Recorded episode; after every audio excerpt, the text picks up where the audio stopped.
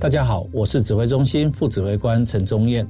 孔明 -19 变种病毒于全球日益扩散，且传播力高，请入境旅客一定要配合裁剪及检疫措施。若您在入境前十四天内曾有重点高风险国家旅游史或在当地转机，请配合入住集中检疫所及专案裁剪。感谢第一线防疫人员，请大家一起配合，守护彼此的健康。有政府，请安心。以上广告由行政院与机关署提供。大家好，我是花季同学会的倪姐姐。十月二十号，礼拜三下午两点钟，倪姐姐邀请了慧光导盲犬教育基金会的开路天使，一起在教育电台生动全世界粉丝团直播喽。你知道在路上遇到导盲犬，我们应该用什么态度面对正在工作的他们吗？十月二十号，礼拜三下午两点，让我们一起来认识导盲犬吧。组长，我们今年报名参加学校绩优环境教育人员表扬计划，分享环境教育成果好吗？好哦，我赶快到教育部绿色学校伙伴网络平台浏览。太好了，那今年啊，一共分为教育行政机关、大专院校组、中学组、国校组，有四个组别哦。好棒，相信一定可以鼓励更多人投入环境教育工作。报名从十月一号到二十九号收件截止。以上广告，教育部提供。大家好，我们是 The Wanted 寻人启事。您现在收听的是国立教育广播电台。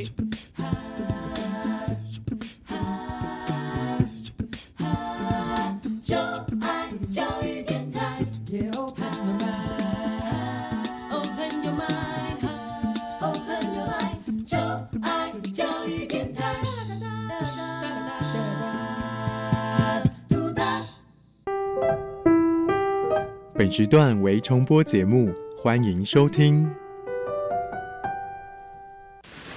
为什么海水是咸的？好奇。原来彩虹不只有七种颜色。观察。我对于气候变迁的议题很感兴趣，想要多多了解。探索。我想发明一种可以让我自动上课的机器人。创意。小发现，小发现，小发现，小发现，小发现，小发现，大科学。小猪姐姐制作主持。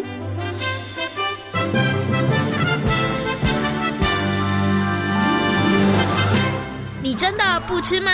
没错，而且我觉得你也不应该吃。为什么？我妈都说多吃鱼类对健康好。话这么说，是没错啦。但也要吃对鱼啊！难道鲑鱼我们不应该吃吗？没错，我们要少吃大型的鱼类。那难道要吃小小的鱼吗？蔡继轩，看来要帮你上一堂海鲜指南的课喽！小发现，别错过大科学过生活。欢迎所有的大朋友、小朋友收听今天的《小发现大科学》，我们是科学小侦探。我是小猪姐姐，我是吴怡婷，很开心呢，又在国立教育广播电台的空中和所有的大朋友、小朋友见面了。在每一集的小发现大科学节目当中呢，我们都会安排一个主题来跟所有的大朋友、小朋友进行讨论哦，带着大家一起来认识我们的海洋世界。今天呢，要来。跟大家讨论的主题呢，其实跟海鲜有点关系哦。请问一下怡婷，你喜欢吃海鲜吗？喜欢呢。哎，那你喜欢吃什么呢？我喜欢吃虾子跟尾鱼。哦，所以青鱼，青鱼是不是？那所以呢，在餐桌上有这一些海鲜料理的时候，你就会马上很开心的把它吃光光。对。那小猪姐姐问你一个问题哦，因为其实有很多的大朋友跟小朋友呢，都跟怡婷一样也喜欢吃海鲜哦。你觉得人类喜欢吃海鲜，会不会影响海洋里头的这些生物呢？会，为什么？因为我们越吃越多，然后那就会等到有一天，第一个渔夫会没钱赚，然后呢，第二个我们永远就只要这个全部被捞光，我们永远都吃不到鱼啊，什么什么东西的。所以，我们鱼吃的太多的时候，渔夫就没有办法赚钱了，因为找不到鱼，对不对？然后再来呢，就是呢，哎，吃太多，那海洋里面的这个生物，它真的就会减少了。对对，哦，所以人类喜欢吃海鲜，吃太多的时候，真的好像会影响海洋里面的生物哦。那小猪姐姐问一下怡婷，你有没有听过海鲜指南呢？没有，没有哦。其实呢，海鲜指南呢，就是指导大家如何在对的时间吃对的鱼，既能够满足口腹之欲，同时呢，也能够避免海洋的鱼类资源快速的匮乏哦。那请问一下怡婷，你知道要怎么样吃鱼才正确吗？不知道哎，不知道、哦。反正我只知道不要吃到坏掉的鱼啊、哦，不要吃坏掉的鱼，不新鲜的鱼，对不对？对。但是到底要怎么样吃鱼才正确呢？没关系，在今天节目当中跟大家呢好好来进行讨论哦。不过呢，我们现在先来启动今天的科学来调查，看看其他的小朋友对于海鲜指南他们到底了不了解呢？有问题我调查。追答案一级棒！科学来调查。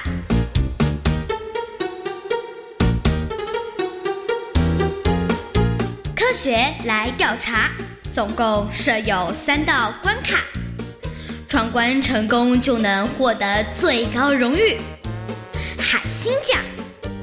答对两道关卡者是海兔奖的得主。如果只答对一题的话，哦哦，那就请你带回海龟奖，继续好好努力。祝福各位挑战者顺利闯关成功。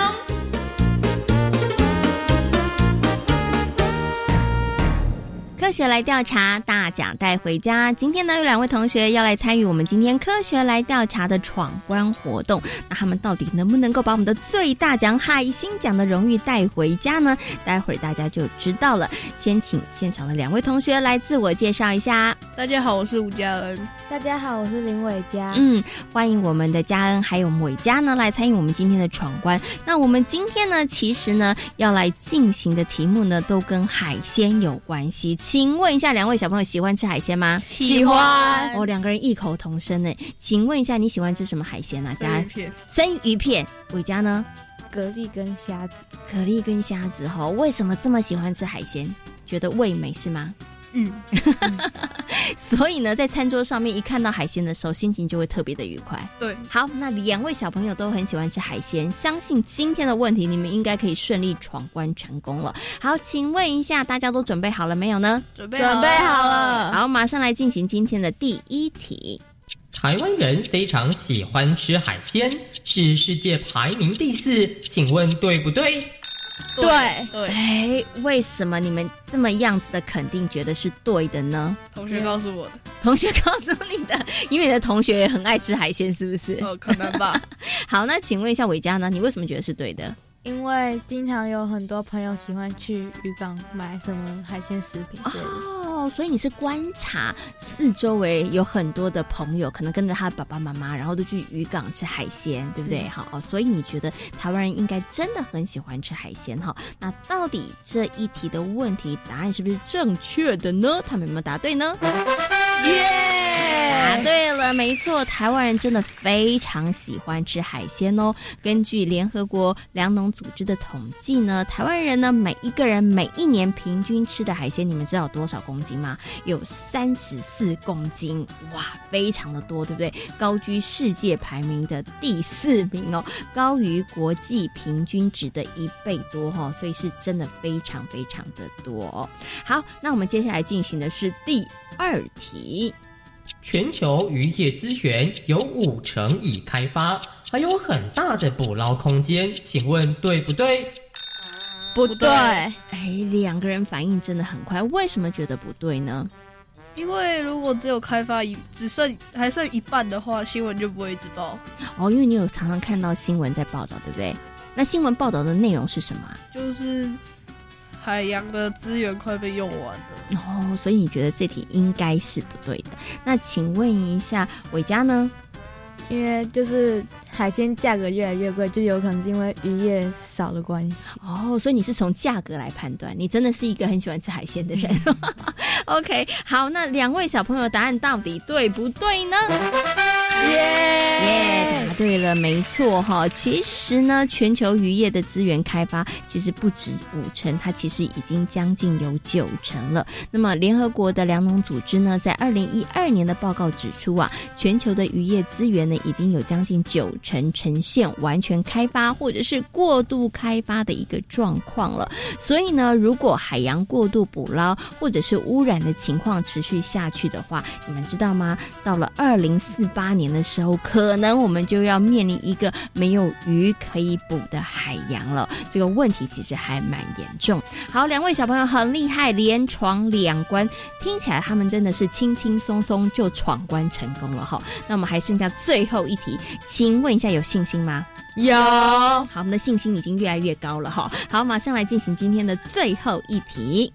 挑对时间，吃对鱼，就能减缓海洋鱼类消失的速度。请问对不对？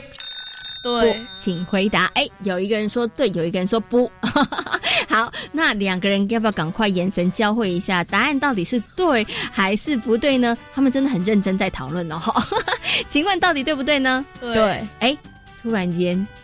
答案一致了，告诉我们一下为什么觉得是对？因为社会课有教过，有些原住民他们会依季节来吃鱼，让让这些让其他的鱼有时间去繁殖，这样鱼就不会变少太多。哦，没错，像达悟族比捕飞鱼季就是如此，对不对？OK，好的，好，那两位小朋友到底有没有答对呢？耶！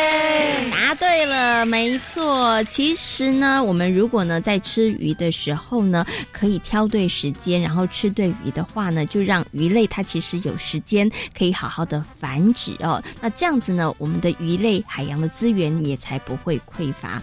好，今天呢两位小朋友很厉害，连闯三关，得到了我们的最大奖，就是海星奖。很多人呢都非常喜欢吃海鲜，但是如果吃错了鱼，或者是呢毫无节制的吃鱼，那么我们很快就没有鱼可以吃喽。所以呢，来学会怎么样聪明的吃鱼是非常重要的事情哦。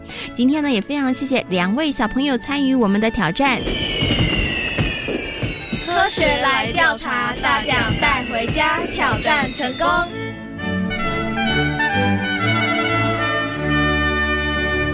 怡婷，你觉得今天来挑战的小朋友他们的表现怎么样呢？很棒，很厉害，对不对？得到了海星奖。如果是你挑战的话，你觉得你也可以得到海星奖吗？嗯，可以吧？应该可以，是不是？因为今天的题目，因为我今天感觉今天的题目还挺简单的啊。因为今天题目真的不困难哈。那既然你说题目很简单，那小猪姐姐就额外再来考考你一题，怎么样？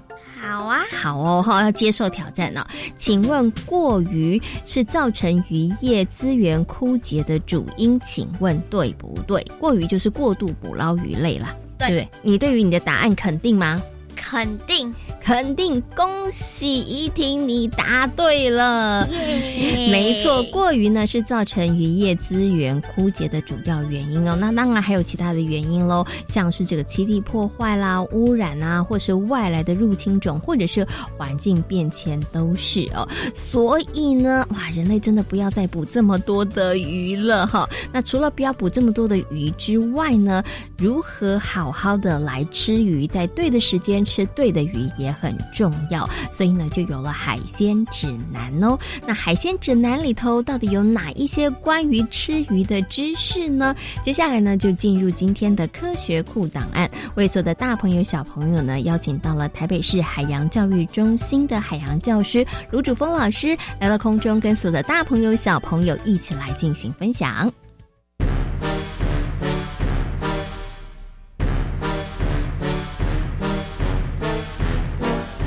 科学库档案。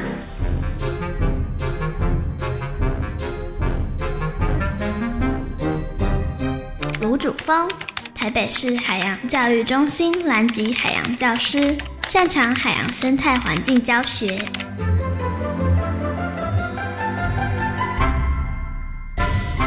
很多的大朋友跟小朋友都非常喜欢吃海鲜，但是你有没有吃对呢？那么在今天的科学库档案的单元当中，很高兴的为所有的大朋友小朋友呢，邀请到了台北市海洋教育中心的海洋教师卢主峰老师来到节目当中，跟所有的大朋友小朋友呢，好好来介绍一下海鲜指南。Hello，卢老师你好。你好，小猪姐姐。嗯，卢老师喜欢吃海鲜吗？哦，我很喜欢吃。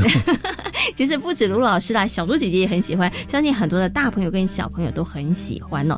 但是想请问一下卢老师，现在大家呢常常吃的海鲜是不是正在大幅度的减少啊？呃，对，减少的量非常非常的多。嗯，那为什么会这样子呢？呃，为什么？因为在我们的渔业资源是一个固定值，那它每一年产生多少，它每一年也要回去多少，然后产生下一代。嗯哼。可是我们在进行鱼捞的时候，我们早期是没有注意到这些东西的。好，那我们这时候就要好好来想想了。如果大家再继续这样吃的话，可能我们真的有一天会把海里面的海鲜通通都吃光光。所以呢，其实就有了一个海鲜指南出现了。请问一下卢老师，这个海鲜指南是什么呢？它的重要性又是什么？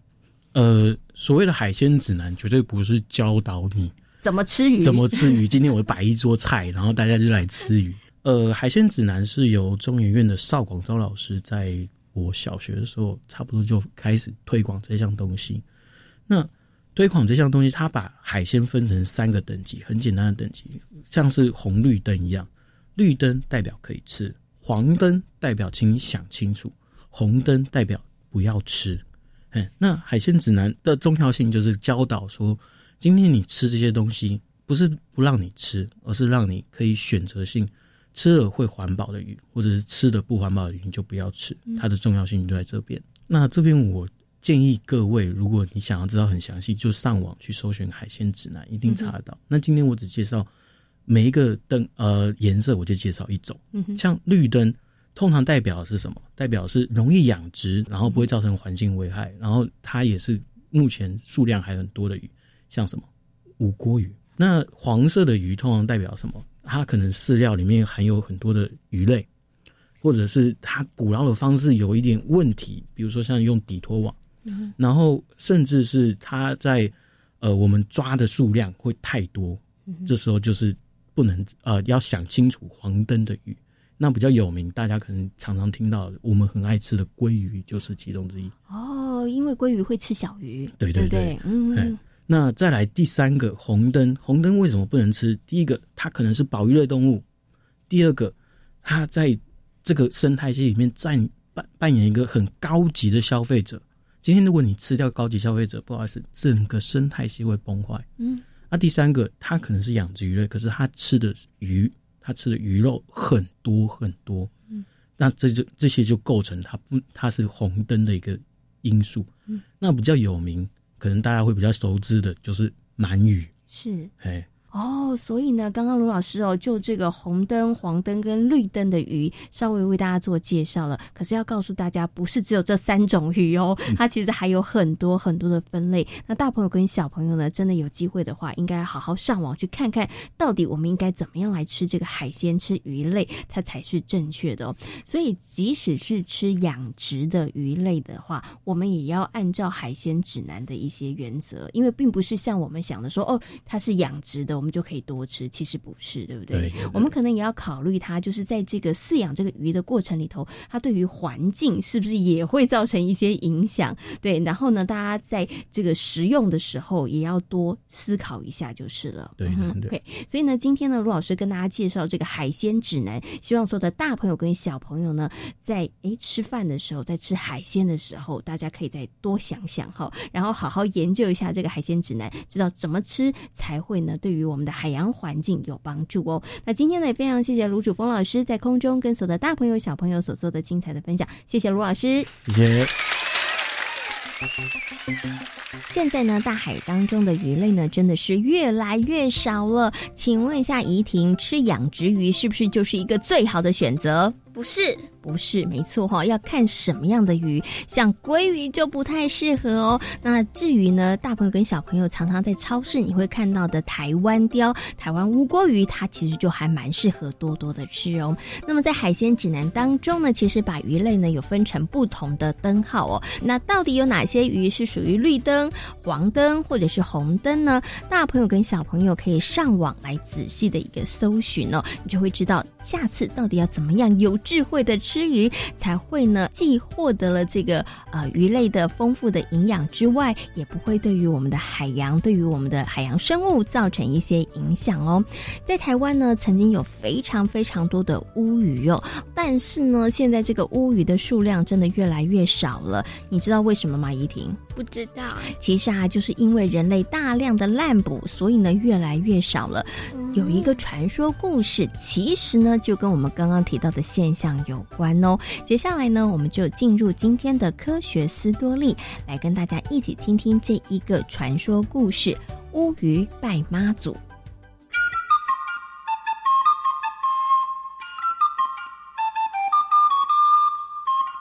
科学斯多利。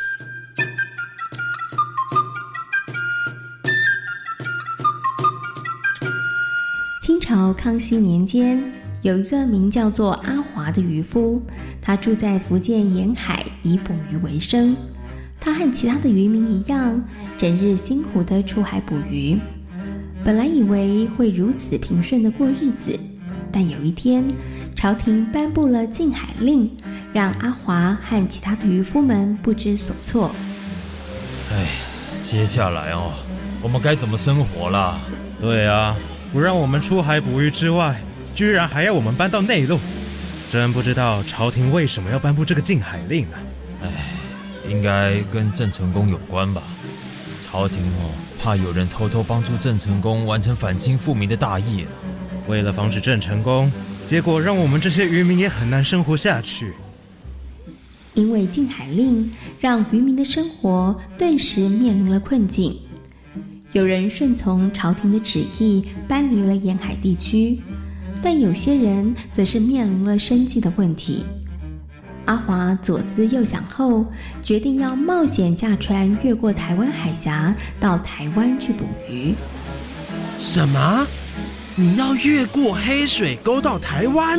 嗯，听说哦，在打狗地区有很多乌鱼呢，我可以到那里去捕鱼为生。哎。越过黑水沟太危险了啦！听说十个去有九个回不来耶。我也知道很危险，但是为了家人哦，我得冒险去试一试啊！难道要在这个地方等死吗？阿华决定冒险驾船越过台湾海峡，一路上他遇到了不少惊险的情况，所幸最后都化险为夷。阿华顺利的抵达了其后的海岸，他发现这里真的有许多的乌鱼，真是太好了！有了这些乌鱼，我们就不愁吃穿嘞。哎，对了，我得想个办法通知家乡的亲人，让他们也到这里来生活。于是没过多久，家乡的乡亲们也全都效法阿华，跨越黑水沟。搬到其后来定居，过着捕捞乌鱼的日子。哇，看来你今天渔获满满哦！哈哈，大家都差不多啦。现在的乌鱼这么多，你想怎么捕都没有问题啦。没错没错，看来我们真的来对地方了。阿华和居民们很开心，但乌鱼可就不怎么开心了。因为当母乌鱼被抓走之后，鱼卵会被拿出来做成乌鱼子，根本无法再生出小乌鱼。乌鱼妈妈，你怎么到处游来游去？唉，海龟先生，我在找我的乌鱼宝宝。啊，他们到哪儿去啦？他们应该是被人类带走了。如果是人类带走了，那么恐怕想再找到他们就不容易了。真的吗？乌鱼妈妈好伤心，四处都找不到他们的孩子。于是有天晚上，一群乌鱼决定展开了神秘的报复行动。我们一定要对人类展开反击。没错，既然他们带走了我们的孩子，那么我们也要勾走他们小孩的魂魄。没错，没错。你们听到叮叮当当的鳞片声了没？听到了。等到人类的小孩听到我们的鳞片风铃声，再看到发光的鱼眼，小孩子的心思魂魄就会被勾过来了。太好了，我们终于能够为我们的孩子报仇了。究竟母乌鱼的计划会不会成功呢？当一阵阵风铃声响起的时候，孩子们忍不住开窗，寻找风铃声的由来。哎，那是什么声音啊？好好听啊！嗯，那些是人还是鱼啊？怎么有手又有脚，而且还长了一颗鱼头呢？好奇怪哦！他们的眼睛不会发光哎。当孩子们一看到发光的鱼眼，心思魂魄就被乌鱼给吸走了。从那之后，小孩子们不会吃饭，也不会说话。本来只有一两个孩子如此，但是数量越来越多，所以住在其后的居民全都害怕的不得了。孩子们到底发生了什么事？怎么会变成这样子呢？有没有什么方法可以医治他们呢？我问了医生，他们全说没有办法。这下该怎么办呢？对了，也许我们可以拜托妈祖娘娘帮我们想办法。对耶，可是妈祖在福建，该怎么办呢？哎，我要回福建老家供应妈祖圣像来齐后，请他保佑大家平安呢。在居民的期盼下，阿华立刻驾着渔船前往福建，同时还迎请了一尊妈祖圣像返回其后。就在渔船航行到黑水沟的时候，阿华发现船尾跟了许多的乌鱼。同时，乌鱼在海上跳来跳去的。阿华正在思考怎么会如此时，他突然晕了过去。当他再醒过来时，看到了一堆长着乌鱼头的人，还有妈祖娘娘。妈祖娘娘，您怎么会在这里呀？阿华，当年我让你们平安来到其后，你们就应该要好好爱惜这里啊。呃，没想到你们却滥捕抓乌鱼，现在乌鱼来找我主持公道了。这这，妈祖娘娘，是我们做错了，请您原谅我们。阿华，虽然你们有做错的地方，但是乌云妈妈们，你们怎么可以勾引小孩的心思魂魄呢？渔民对你们过度捕杀，上天自然会惩罚他们。妈祖娘娘，我们知道错了，请再给我们一个机会吧。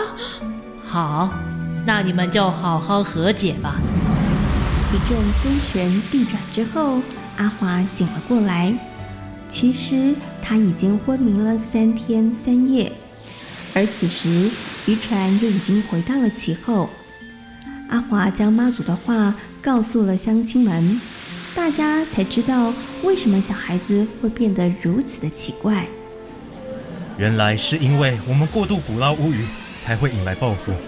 我们得赶快改变我们的行为，否则啊，下回连妈祖娘娘都不会原谅我们啦。没错，我们干脆制定一个时间，这么一来，应该就不会过度捕捞了。于是，其后的渔民决定，只要过了冬至的第十五天，就不再抓乌鱼，而且在渔季结束之后，还要举行海祭、诵经感念乌鱼。很快的，孩子们恢复了正常。另外，其后也建庙来奉祀妈祖娘娘，也就是现在的其后天后宫。